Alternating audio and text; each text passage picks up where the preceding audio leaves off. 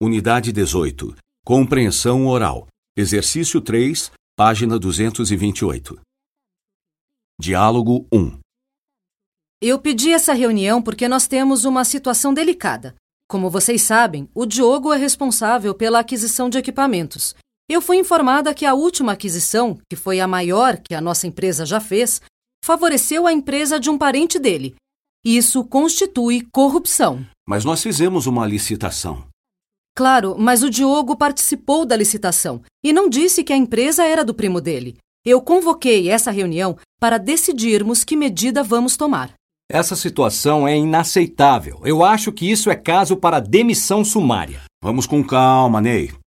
Ele está com a gente há mais de 10 anos e essa é a primeira vez que acontece alguma coisa. E se nós chamássemos o Diogo para conversar e explicar a situação?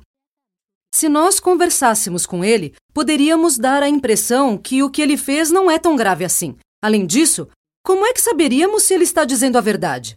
Talvez nós pudéssemos fazer uma investigação interna e esperar os resultados antes de tomar uma decisão final em relação ao Diogo. Acho boa ideia. Você quer que eu coordene a investigação?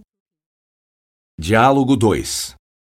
Nestor, a gente tem que aplicar o lucro do trimestre. Esse dinheiro não pode ficar parado, você sabe disso. Eu sei, Jurema. Quais são as nossas melhores opções? A bolsa não está muito boa ultimamente, então acho melhor evitar. E se investíssemos no mercado imobiliário? Pode ser bom, especialmente agora.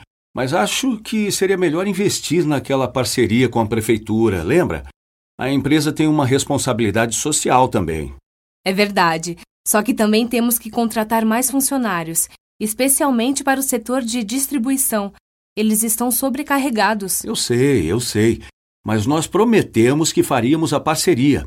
A prefeitura quer abrir um centro de formação profissional para jovens carentes e nós podemos contribuir bastante.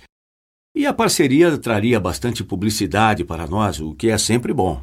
Você tem razão.